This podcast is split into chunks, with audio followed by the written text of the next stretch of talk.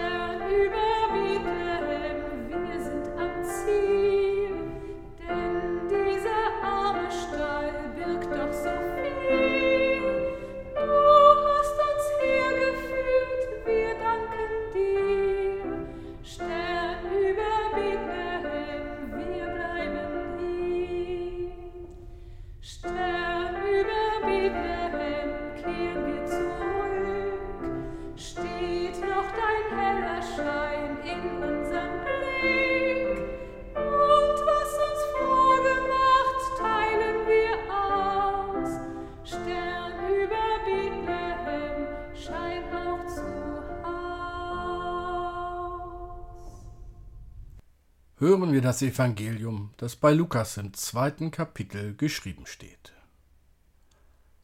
Es begab sich aber zu der Zeit, dass ein Gebot von dem Kaiser Augustus ausging, dass alle Welt geschätzt würde. Diese Schätzung war die allererste und geschah zur Zeit, da Quirinius Statthalter in Syrien war.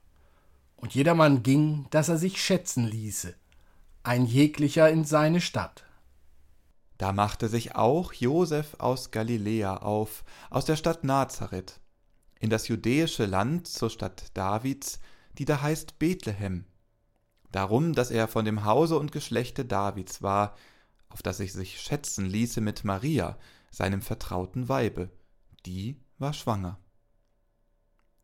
Und als sie daselbst waren, kam die Zeit, dass sie gebären sollte. Und sie gebar ihren ersten Sohn und wickelte ihn in Windeln und legte ihn in eine Krippe, denn sie hatten sonst keinen Raum in der Herberge. Und es waren Hirten in derselben Gegend auf dem Felde bei den Hürden, die hüteten des Nachts ihre Herde. Und des Herrn Engel trat zu ihnen, und die Klarheit des Herrn leuchtete um sie, und sie fürchteten sich sehr. Und der Engel sprach zu ihnen Fürchtet euch nicht, Siehe, ich verkündige euch große Freude, die allem Volk widerfahren wird. Denn euch ist heute der Heiland geboren, welcher ist Christus der Herr in der Stadt Davids. Und das habt zum Zeichen, ihr werdet finden das Kind in Windeln gewickelt und in einer Krippe liegen. Und alsbald war da bei dem Engel die Menge der himmlischen Heerscharen, die lobten Gott und sprachen Ehre sei Gott in der Höhe und Friede auf Erden bei den Menschen seines Wohlgefallens. Und da die Engel von ihnen gen Himmel fuhren, sprachen die Hirten untereinander Lasst uns nun gehen gen Bethlehem und die Geschichte sehen, die da geschehen ist, die uns der Herr kundgetan hat. Und sie kamen eilend und fanden beide, Maria und Josef, dazu das Kind in der Krippe liegen. Da sie es aber gesehen hatten, breiteten sie das Wort aus, welches zu ihnen von diesem Kinde gesagt war. Und alle, vor die es kam, wunderten sich über die Rede, die ihnen die Hirten gesagt hatten. Maria aber behielt alle diese Worte und bewegte sie in ihrem Herzen. Die Hirten kehrten wieder um, priesen und lobten Gott für alles, was sie gehört und gesehen hatten, wie denn zu ihnen gesagt war.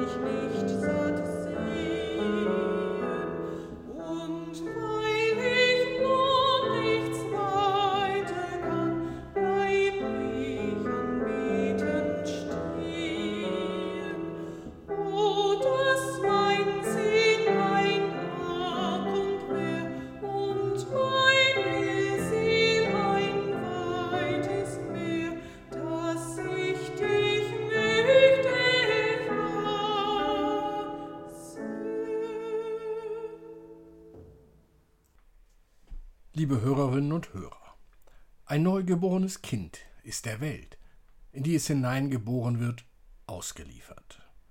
Dies gilt auch für das Kind von Bethlehem. Es kann sich nicht wehren gegen bürokratischen Unsinn, gegen die von Kaiser Augustus ergangenen Steuererlasse. Es kann sich auch nicht wehren gegen einen Herodes, der in ihm einen Konkurrenten sieht. Es kann sich auch nicht wehren gegen unangemessen große Erwartungen oder auch gegen zu kleine. Es kann sich nicht wehren gegen die Vermarktung heute, gegen zu süße Melodien, gegen dümmliche Kommentare oder gegen schlechte, das Kind vereinnahmende Weihnachtspredigten.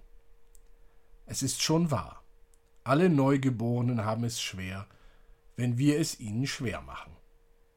Es ist schwer, nach der Geburt zu seiner Identität zu finden. Doch das Kind von Bethlehem bleibt nicht ein Leben lang ein Kleinkind.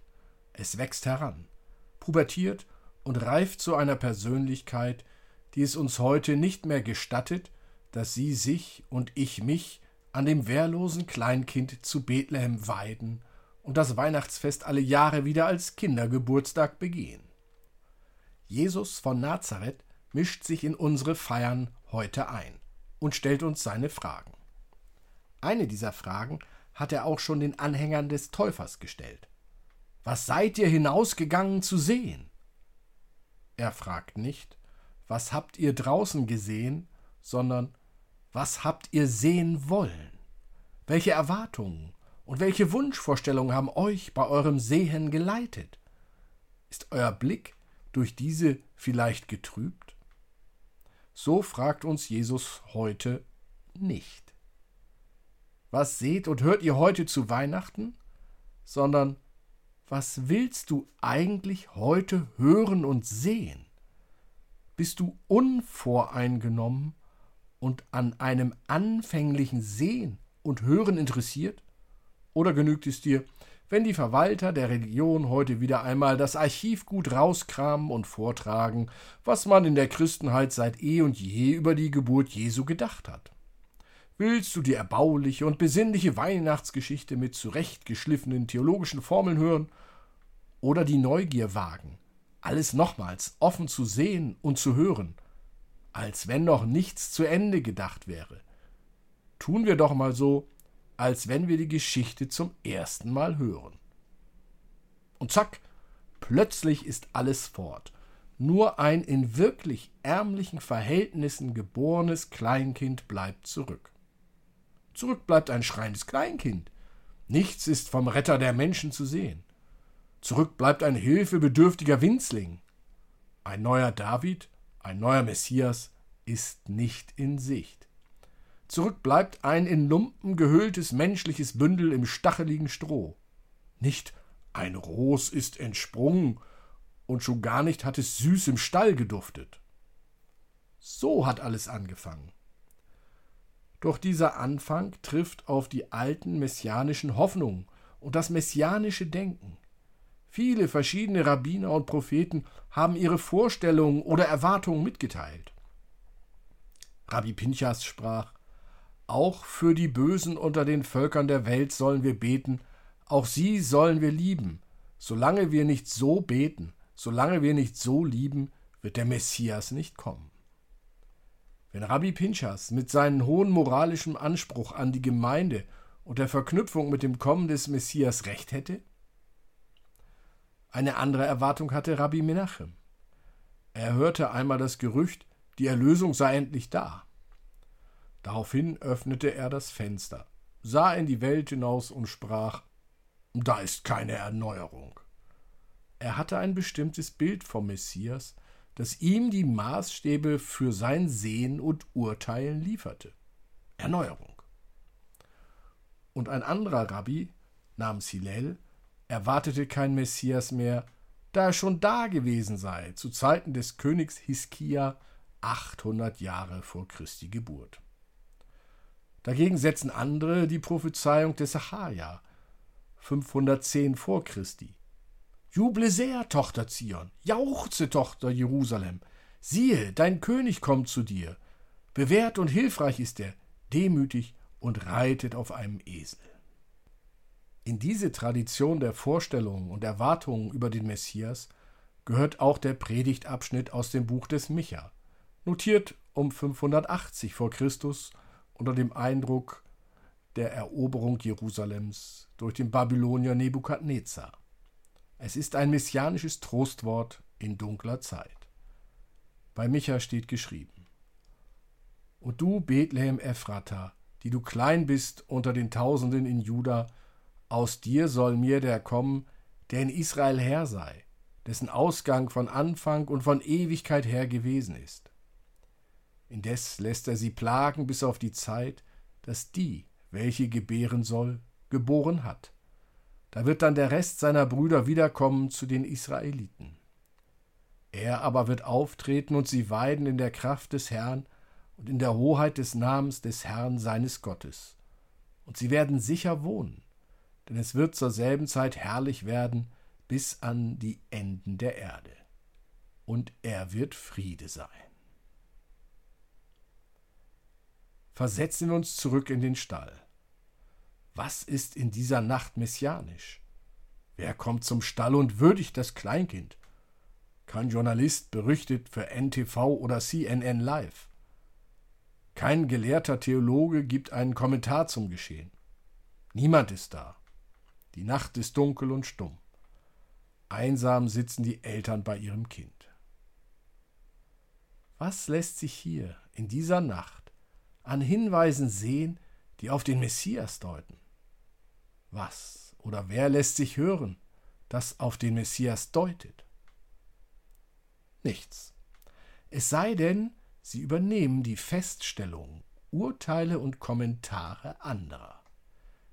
Viele haben über diese Nacht nachgedacht, sie gedeutet, über sie gebetet oder sie weitererzählt. Doch ob es ein Gebet über die Nacht der Geburt ist, eine Erzählung oder nur ein kurzer Gedanke. Alles ist Ausdruck dessen, was der betreffende Erzähler oder die Beterin angesichts des Lebens und Sterbens Jesu wagte, glauben zu dürfen. So glaubten Lukas und Matthäus, die Geburt Jesu mit dem Ort Bethlehem verknüpfen zu dürfen. Für diese beiden und viele andere ihrer Zeit ist Bethlehem zu einem Symbol geworden, in dem sie vieles aus dem Leben Jesu zusammensehen können. Bethlehem, übersetzt ins Deutsche heißt Haus des Brotes. Betrachten wir Jesu Leben und Sterben, so wie es auch die Schreiber der Evangelien getan haben, dann klingt in diesem Namen Haus des Brotes die frohe Botschaft an. Ich bin das Brot des Lebens. Ich speise euch nicht mit irgendetwas ab, sondern ich biete mich euch dar. Nehmt, esst meine Lebenskraft. Bethlehem. Für den Schreiber des Matthäusevangeliums ist es der Ort, aus dem der Messias kommt. Denn schon bei Micha steht es so geschrieben. Bethlehem, eine der kleinsten Städte Judas, und doch kam aus ihr der König David, ein kleiner Hirtenjunge, den sein Vater für nicht geeignet hielt, den Thron zu besteigen, als der Prophet Samuel nach dem neuen König suchte. Im Lukasevangelium sind es dann auch Hirten, die zur Krippe eilen, nicht irgendwelche oberen Zehntausend. Bethlehem. Hier gelten auch Kleinviehhirten, die sonst als zwielichtige Gesellen betrachtet werden, etwas. Bethlehem.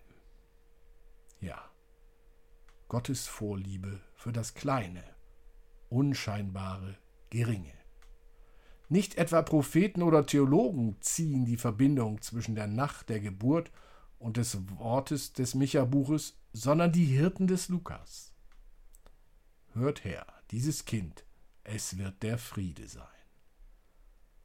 Lukas, Matthäus und die anderen. Sie zeichnen die Vergangenheit nach. Sie deuten sie und suchen sie zu verstehen. Nicht, weil sie die Zukunft als unerträgliche sehen, sondern damit wir den Mut, die Kraft und den Glauben finden, vorwärts zu leben. Amen.